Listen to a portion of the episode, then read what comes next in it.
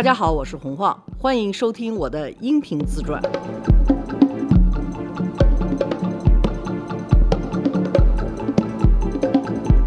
我叔好，大家好，浩姐好，今天是第六集了，对吧？嗯好像我第一次的婚姻已经结束了，是吧？对，所以我想这集咱们能不能就谈谈对婚姻的 一些，看法？我觉得我这么多次婚姻过来之后，有些东西挺想跟大家分享。嗯，好的，我呢，可能婚姻的想法是比较叛逆的，或者是说比较不循规蹈矩的。因为的的确确，离婚的家庭的小孩儿如果走出来了之后，就觉得这个婚姻和离婚不是什么大事儿，没有像大家觉得是这么严重的一件事情，甚至你觉得当代社会还要有婚姻这么样一个契约的感觉，是很荒唐的一件事情。其实婚姻的存在，尤其是一夫一妻婚姻的存在，不也就一百年吗？对，一夫一妻真的是，对吧？那你想，中国的历史五千年，以前的人活的方法都是错的吗？现在的婚姻，我们是按照西方基督教的逻辑去看现在的婚姻，它有一个半神圣的感觉。但是这个神圣存在吗？为什么它是基督教里头或者是天主教里头是不能离婚的？所以亨利八世的离婚就变成了一个特别叛逆的一个事情呃，受到教宗的审判，受到教宗的审判，被 excommunicate，这个中文怎么说？就是被他绝罚，不跟你联系了，就直接给就拉黑了，被干出去了，对对对对，就是被天主教给拉黑了。嗯，我觉得这种样的概念，第一不算太中国，也不算特别的人性化，而且你想，现代的人对婚姻是多么的苦恼啊！父母非要小孩结婚，他们就认为结婚就是一个哦，这孩子有着落的那种样的象征。但是实际上，婚姻是最没着没落的一件事情，不仅没着没落，而且把你所有的选择都已经给排除掉了。你不管是男的还是女的，你一旦说 OK 我要结婚了，那也就是说你不能够再去选别的人了，你只能在这个高兴或者不高兴的关系中永存下去。咱们抛开你自己的婚姻和我自己的以前的婚姻和现在的配偶状态以外再聊哈，这个合理吗？因为你知道，我们国家的好多其他法律是跟婚姻有关的，比如说你买房子嗯，需要指标，这个就跟婚姻有关了。那你是老婆有指标，男方也有指标，你们家是有两个指标还是一个指标？其他的东西都是跟婚姻有关的。你有一个特别不合理的 institution，就是人的社会里头的一个契约机构，然后有很多很多其他的契约机构都是根据这个契约机构而来的。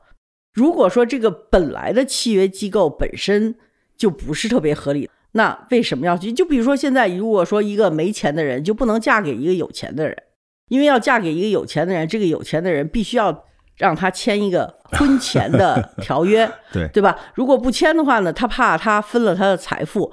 但是婚姻不就是均财富吗？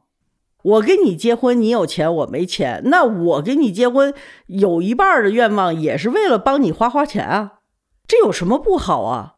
我通过给你花钱，还帮了其他的穷人。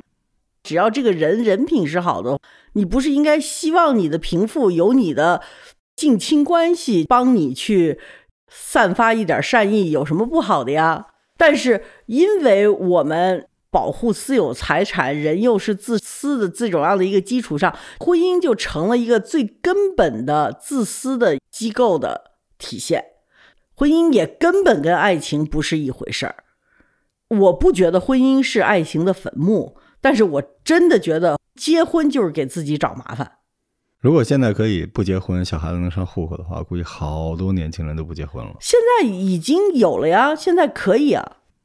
单身女性可以生孩子，但是不结婚就可以上户口了，对吧？嗯，这个我就觉得特别好，我觉得这条法律就非常进步，非常有人情味儿，而且非常跟得上时代的节奏。如果说我是一个比较以夫唱妇随的理念带领整个社会的时候，我觉得你要是个女的，你肯定希望我就自己养个孩子。我不是说我养这个孩子，孩子他爸就不能来，你可以过来看看孩子，你也可以不来看孩子。但是如果我想养孩子，我就自己养一个孩子。单身妈妈是非常非常辛苦的，是这个没有什么不好，这可以是一个女人的选择，这个就特别好。那么这样，她就不用在一个婚姻的框架下。如果女人自己生一个孩子，她要把自己的时间安排好，是伺候这个孩子，同时也要有一份生活的收入。你知道，她要结婚了，她是伺候两个孩子，同时还要有一份收入，这个就很糟糕。如果说要离婚，这个男的要是在自己不服气，觉得自己为什么被人家说是吃软饭的，出去再贷款，他俩要是有有一个婚姻关系，银行可以追剧到这个老婆身上的。我小时候，我爸妈离婚，我就觉得是一个特别大的丑闻，我觉得是一个特别大的羞辱。我们家分裂了，爸妈离婚了，就觉得哎呦太丢人了。我就一直不敢跟别人说，我自己离婚，我同样感觉到是一个特别大的羞辱。而现在在互联网上，在各些方面，都是说谁谁谁结过几次婚，说这句话的时候，都是有一种嘲笑，有一种看热闹，有一种八卦，不能是中立的话，也是贬义的，就带着一点儿小不溜的笑话你的。问题在了，就是说为什么要结婚啊？我觉得这里面家人占挺大的因素，就可能很强大的男的他不太想结婚，或者是那种非常怂的那种也不想结婚吧，可能就是 对这是那谁想结婚？中间那一种，就觉得呃要给父母一个交代呀，要怎么样呢？确实是，就像您说的似的，就是结婚现在我们不聊它神不神圣了，其实就是你想继续一个成年生活的其中的一种选择，它不是一个必经的通道。它甚至都不是爱一定会产生的一个结果，它就是一个选择。比如你习惯性的跟一个人生活，而刚好这东西就商量着来，对方也想要一个婚姻，那可以。但如果两方都不想，即便感情好的话，那也完全不用。现在我身边很多年轻人都这样了，就不婚，不会像原来一样觉得这是一个多么离经叛道的事情。甚至我发现我身边有些朋友的家长都不会像原来那样说你赶紧要结婚要孩子什么的。就说那你只要活得开心就行了。嗯嗯，我觉得时代还是在狠狠的往前迈了一步。如果说一个女的你喜欢的，你们俩人也同意结婚了，突然间她要求你签一个婚前协议，你干吗？己所不欲，勿施于人，就会很不舒服。反正你会心里头觉得，哦，怎么这么算计，对吧？对，就是这个事儿是这样的，就是我可以给，但你不能要。很多东西，很多道理上的东西是商量着来的，但如果把它一旦成为了一个契约，那结婚唯一的那一点点遮羞，就是我们为了爱怎么样，互相信任什么的，也就都没有了。但是这个行为一旦发生了，我也见过很多家庭，他双方都这样。那那好吧，你们觉得如果没关系就没关系吧。但我这一代的还是比较 old school 的，我不接受这个，所以我也不会跟我老婆提，我觉得不能跟钱有关系。对你不提是你不提，但是被提的人什么感觉？一定是很难受呢。对我感受过这个事儿，是因为当时我创业的时候，我们那个公司不能到 B 轮了嘛，然后董事会要求，因为你知道那时候创业的时候，创始人经常来不来就离婚了，夫妻然后又分掉很多股份，所以要求我让我老婆去签一个这个东西。然后我老婆是那种特别温顺贤良的人，那天突然就急了，她说：“你这什么意思？”然后眼睛红红的，我都没反应过来，我说：“啊。”他说：“你都没看这个东西是什么？”我一看就大概就写了，如果离婚怎么样怎么样，所以我承认我不拿任何股份什么。我老婆说：“那你你就创业去吧，你别管我了。”然后我当时都没反应过来，所以我就说婚姻这事儿不合理呢。如果没有婚姻，你们两个人就是在一起，他也没有这个权利说我要你的股份。只有在你们俩是婚姻的情况下，而且离婚的情况下。他才可以说我要你的公司的股份的一半，嗯，对吧？他就等于在毫无准备的情况下就被强行的打扰，因为他都不知道股份什么什么都不知道，这就是婚姻跟商业直接一撞，他就莫名其妙的所以就是说，这种种样的商业条款根据婚姻法所建立的，对，但是婚姻本身还算不算个事儿，是我觉得可以质疑一下的事情。嗯，就是觉得如果说没有婚姻这么一些事儿。俩人决定好了要生孩子了，请个客，办几桌酒席也挺好就行了。你现在想想，法律上的所有的东西根据婚姻所来，都是很荒谬的。您这么一说，确实挺奇怪的。因为婚姻，如果大家的理由都是爱，都是精神上的东西的话，但是它周围又全是铁丝网。表面上来讲，我们好像到了工业革命以后。西方的那种感觉就是爱情至上，嗯，对吧？嗯，所以我们不能再有父母订婚呐这种样的事情，我们只能是让我们的爱情，因为一谈到爱情，它就变成神圣的了，神圣的东西就是不可侵犯的，所以对你不能有外遇，不能有小三儿，不能有这些东西，你两个人就必须得在一个笼子里头待到死，till death do us part，到死你们才能够从这个笼子里头解放出来。那么好了，那这两个人就一块儿关进这个小笼子了。中间出生了任何事情，谁欺负了谁，谁怎么了谁，你还是关在这个笼子里头，就是没有任何道理。你想，你的刚才说的这个公司的这条法定，如果没有婚姻，就不会有这个法定；如果说这种什么婚前协约，没有婚姻也不会有这个协议。人与人之间的交流就可以了。婚姻作为一个机构来讲，我就觉得是一个特别过时的机构，因为它披着道德和情怀的那个皮，但是一旦出现问题，它惩罚机制又是经济，又是很多特别反这个情怀、反情感的那种东西，就特别物质。对，而且你惩罚的道德观念呢，也完全是那种非常落后的道德观念，就是说。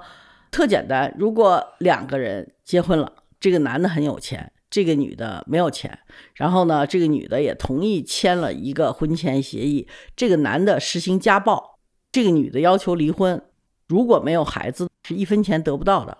那就是说，你要是有钱，你可以打老婆喽。我要是有钱，是个男的，我就让我老婆签个婚前协议，然后我就可以狂揍他，揍他了，他也伤不着我一根毫毛的，这合理吗？其实他们两个人没有这个婚姻，那这个女的首先她签 prenup，就是因为这个女的经济地位没有她高，她要防止这个女的去占她的经济上的便宜。这个女的呢，既占不着便宜，还得挨揍。如果说没有婚姻这事儿，这女的如果说是想占便宜，但占了一半，可能觉得这挨揍的代价有点大，就 撤了，不就完了吗？能商量着来，对吧？那这个真是啊，是吧？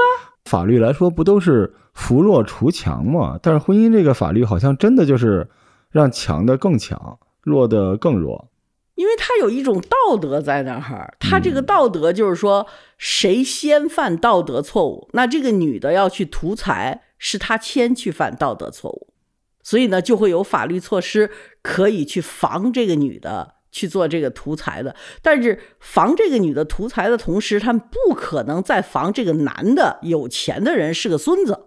嗯，是个他妈暴徒。你要是打老婆有家暴了，你就每打一下该他一百万，这也不行吧？那就有无数的人要去找挨揍去了。即便他会触动法律，但一定是积累到一定程度才会触犯法律。但是在那之前，有一些无法界定的时候，这个女的其实还是挺受罪的。不打伤你，他就是软暴力呢？对，冷暴力你也受不了。对呀，就是鄙人因为接过几次来着，我想想。那嗨，也就三次，嗯，就结过三次婚之后，我就觉得婚姻的这个东西真的是很不靠谱的一件事儿。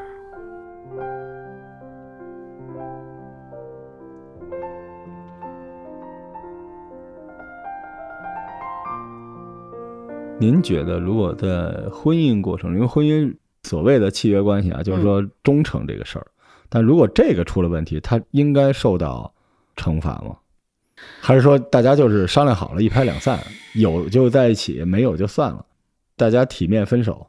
我吧，虽然是一个比较相信女性主义的这种希望给女性一些力量的人，嗯，但是我觉得这个力量的吧，它不能够靠你自己把你自己变成一个受害者，嗯，而变强。你如果 victimize yourself，就是说你如果把自己变成一个受害者，而且你的心态就是一个受害者心态，你会是很糟糕的心态，你就会觉得全世界都想占你便宜。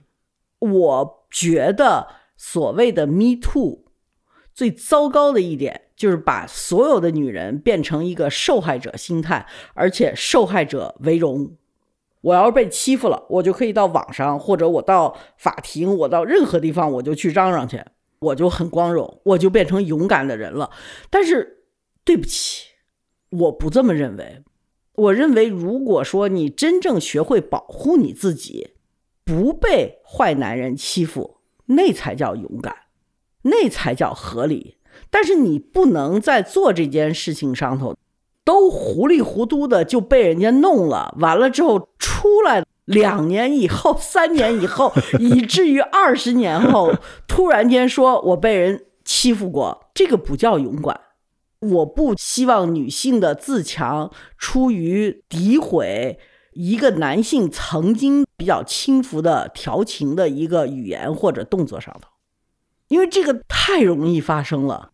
眉来眼去，这是男女中情色上头一个很好玩的事情，就是打情骂俏嘛。嗯，这几千年来人都是靠这个在男女关系中中找到一个趣味的。那你现在这样，就谁还敢啊？你不人生中一大趣味就没了吗？像你这样的罗叔就得说话极其小心了。是我看着罗叔的小眼神都已经不对了。嗯，后脖梗子直发凉了。就是啊，所以我一个朋友在 Bank of America，就是美国银行，是美国特别大的一个银行。他们就因为 Me Too 的整个运动吧，就规定所有的男生看女生的时候吧，眼睛直对的，不能超过多少秒，还是一分钟来着？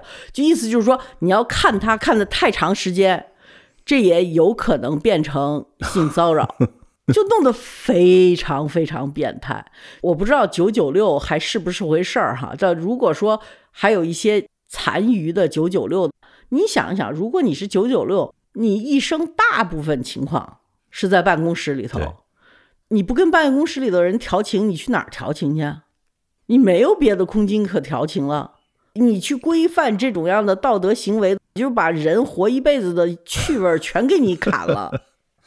而且这打情骂俏这尺度可以放得很宽，他有的时候就是我给你打杯水放你桌上，从这儿就开始就就会说咱俩就有事儿了。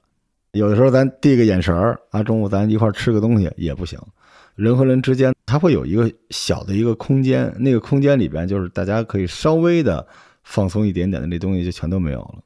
而且我现在在想，好多文艺工作者哈，男性文艺工作者有点名儿的，现在这两天拼命翻朋友圈。往回看过去五年，有没有出现了什么粉丝要签名、大家合照？您想想看，这，这就很恐怖了。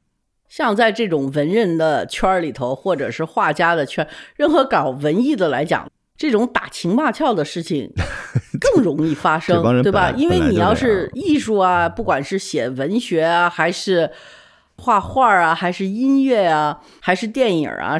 本身这个范畴就是在谈论爱情，在说情色的这些事情的时候，它就难免会激起有一个人对另外一个人的这种样的想法啊、行为啊，甚至是几句挑逗的话。你如果说把这些全都给算起来，都算是性骚扰，那我们生活中好玩的事儿百分之八十就没了。所以我觉得。婚姻的结构是不靠谱的，尤其是因为婚姻这个结构变成了一个社会中流砥柱的机构。你如果结婚了，你买房子是这样；如果你结婚了，贷款是这样；如果你结婚了，生孩子是这样；如果结婚了，如果结婚了，关系到我们生活中的法律条款，是在你结婚还有没有结婚这个基础上而判决的。我觉得这是非常坏的一件事情。其实结婚本身就是一个非常荒谬的社会结构和社会契约。这期是不是不能播了？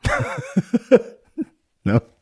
我当然说的不仅是中国哈，各个国家的法律都是这样鉴定的。但是我觉得你要看我认为社会进步比较快的一些国家，比如说北欧，真的是没有人在考虑结婚这件事情了。两个人在一块儿就是在一起了，完了两个人生孩子也就生孩子了，就没有人再去想我真的要不要去扯这张纸。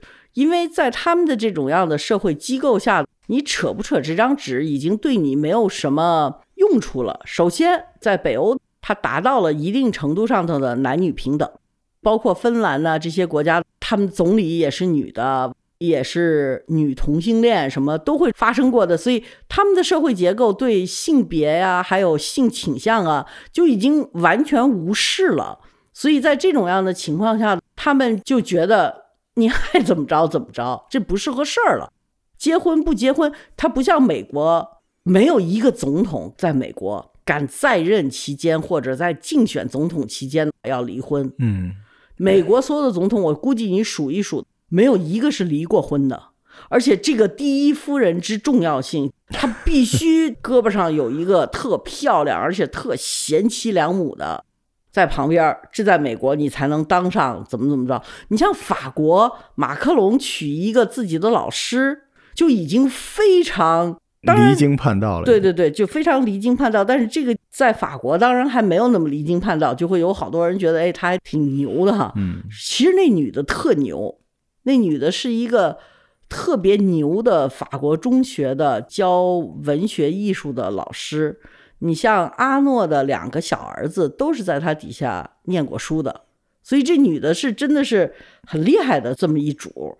但是问题在于，一到别的国家去，尤其是到中国来，就觉得啊，他为什么娶这么一个老太太，对吧？这个姐弟恋有点超乎人们的，嗯，包括我妈妈嫁给乔光华的时候。也是一片唏嘘的感觉，就是大家都觉得啊，他们俩岁数差多大呀？连我自己那时候作为一个小孩都觉得他俩挺好的，也挺般配的，但是就觉得，哎呀，他俩岁数差的太大了吧？真有这种感觉。但这种感觉，我觉得并不是因为我自己看他们俩在一块儿，觉得他们俩岁数太大了才有的感觉，而是因为社会舆论对这种东西的一贯的教唆。让我戴着一副墨镜去看我自己妈妈的婚姻。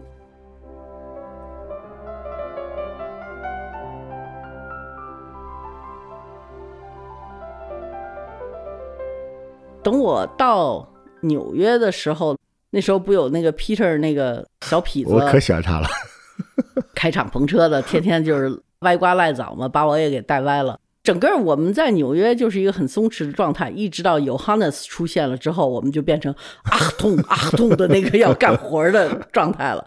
我觉得在纽约的那几年，我还是过得挺高兴的。那几年我交过一个好朋友，到现在也是我的特别好的朋友。就是我上次跟你说，Norman，就是他是做电影 PR 的，就做电影推广的，就一直是中国五代导演的电影推广。他是一个香港人，他这个人就是一个电影会走的百科全书。你就问他说：“哎。” Cary Grant 演的有一部电影，叭叭叭，他就能说出来是哪年哪年怎么着，完全是这个样子的。就是我没有见着另一个对电影的历史、电影的这些东西更加有全乎的那个知识的这么样的一个人。八八年到九一年，那个时候的纽约跟现在的纽约不一样。大家要知道，九幺幺对美国来讲是一个巨大的社会震动。这个东西对美国的震动跟越南战争是同样的，一下子整个美国的感觉就变成了我是受害者，这个真的是一个非常改变纽约社会的。我们在纽约的时候，纽约还有很好玩的事儿，现在也有，但是大家参与的积极性和各种各样的态度就不一样了。那个时候大家还是比较开放型的，比较愿意去接触。异国他乡的文化呀，或者是这种样的一个感觉，就是对这种事情还是欢迎的。但是后来就不是了。比如说我们进办公室啊，你看现在不都有卡吗？要刷卡才进去。其实这刷卡进楼，因为大楼不是老 受到要被爆炸的危险嘛，所以呢，纽约那时候就有刷卡。我们那个时候办公楼就是这样进进出出的。现在的这种刷卡登记进办公楼。我们上班的时候就真的没有，整个让美国也都 PTSD 了。非常非常非常，尤其对纽约人来讲是一个特别大的打击。他们没有想到，因为你知道，就一个人感觉特好，他觉得全世界人都爱他们的时候，突然间有人告诉他我要揍死你，他就彻底的找不着北。我现在回美国，我不算太回得去，就是因为我印象中上一次我生活的纽约和现在的纽约就完全不一样，地铁还是那几条线，一切都还有，但是就那感觉就不一样了。从那时候开始，我就知道我不喜欢各种各样的节，什么电影节呀、是吗？对我们当时不是去了柏林电影节吗？很搞的一件事情，至少我进入不了哈。就是这种节还有红毯，那个时候就没有一种向往。我今天早上看微博，还有人跟我说：“晃，你应该去 Met Gala。”我就说：“我说我真的想不出来一个理由，我为什么要来回飞二十多个小时，自己花巨款再去做一套衣服到那儿装孙子，跟一帮子陌生人吃饭，就是明星文化还是没有。我那时候去的最好的一个节日是 Tell You Right 电影节。Telluride 电影节呢是科普拉有一个制片公司叫 Zoetrope，Zoetrope 呢是他的一个制片人叫 Tom Luddy。刚刚去世，Tom Luddy 呢特别好。Tom Luddy 在 Zoetrope 呢就永远想着是帮着刚刚到美国的一些国际上头的导演啊，帮他们去制片做电影。所以那个时候呢，他就特别想让凯哥去给他导一部电影，他就请我们去参加了 Zoetrope。但是 Zoetrope 就特别不一样，它没有红毯。Zoetrope 呢在的那个地方叫 Telluride。Telluride 呢是在美国的 Colorado，Colorado 就是落基山脉里头的一个滑雪的小镇。平常呢不是滑雪季节，夏天那儿是没人的。他们就在夏天在那儿组织了一个电影节。这个电影节实际上就是看电影，也不评什么奖，也不那什么，应该有一点什么资金的资助啊，对有些电影啊，但是。根本不强调什么评委啊，什么参赛的电影，就是 Tom Luddy 选一帮他觉得特别好的国内的、国外的各种样的英语的、外文的电影，就在 Telluride 放，放那么四五天，大家都来看电影，有各种各样的电影的研讨会。然后他最好的呢，就比如说你的电影如果被选中了，在 Telluride 放，或者是你是他邀请的。导演，比如说凯哥那时候就是被邀请的导演，他就会邀请你们先飞到洛杉矶，然后从洛杉矶跟其他的所有的导演一块儿坐大巴开车开到 Colorado，得要有两天的时间吧。在两天的时间内，你原来是谁都不认识，但是因为你们一块儿旅行了，就还有其他的美国导演会说我也要参加你们这个，然后他们就可以自己开车。没有车的人，外国导演不会开车的人，他就会安排大巴，他安排整个的旅行计划，然后在哪个地方，我就记得那次对我来讲特别印象深刻，我就觉得那个才是电影节，因为电影节永远是做电影的人和搞这个行当的人一块交流的一个平台，而不是一个。走红毯的平台，你知道吗？所以那个时候就特别好，就是因为我们是被邀请的，所以旁边有日本导演，旁边有什么一个俄罗斯过来的，那个时候还是前苏联的一个导演，拍过一个特别，就英文就叫 cult film，特别小众的电影，就是午夜场要去看的那种电影。他拍了这么样一个电影，我知道里头有一场戏是特别。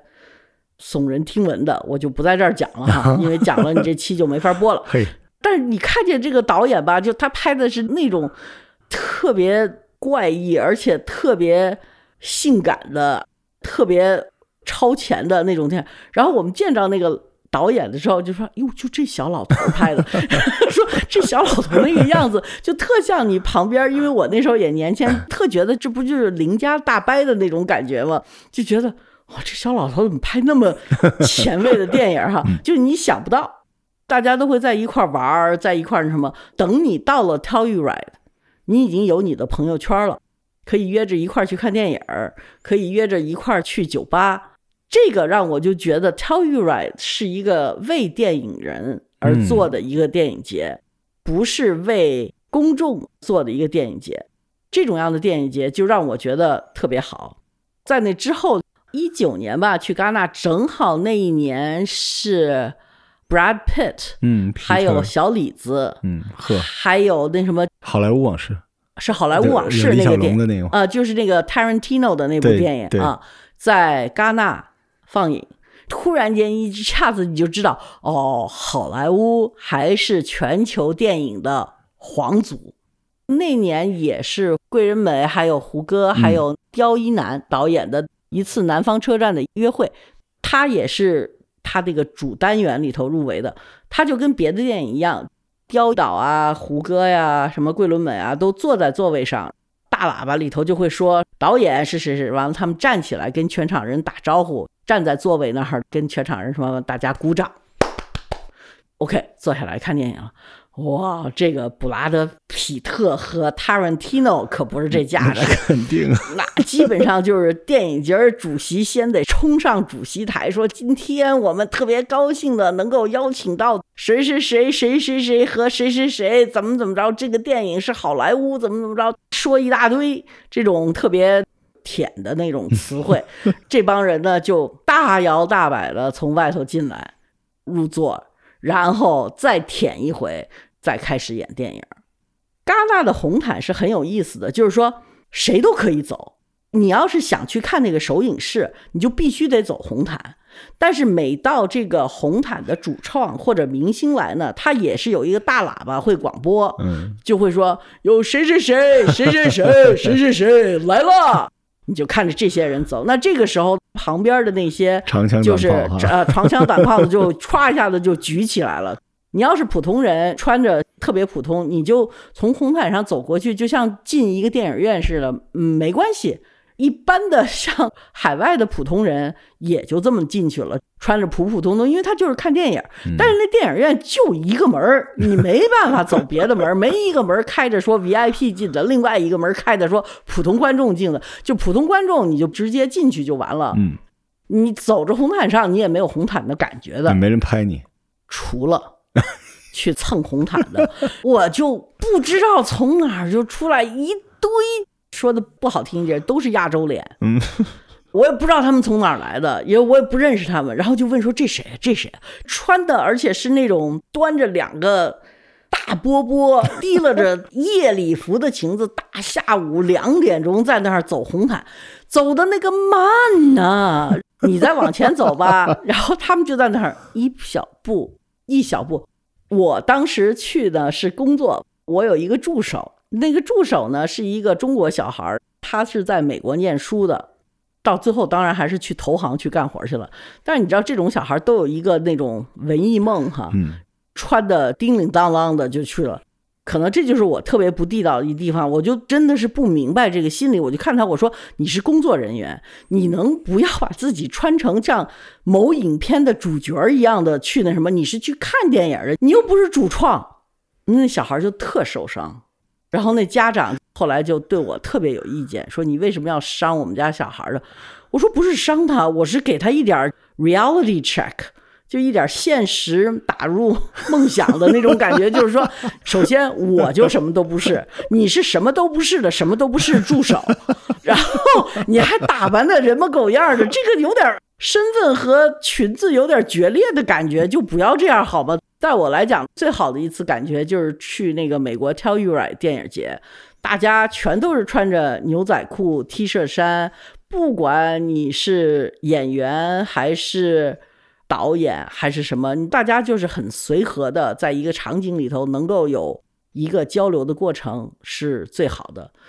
后来呢，Tom Luddy 和他的老婆叫 Monique，两个人回到中国来看我们。可是那个时候呢，我和陈凯歌已经离婚了，他们呢好像是给陈凯歌打电话找不着他，就没办法了。给我打电话，因为他们还是电影界的人嘛，所以就肯定是先找他。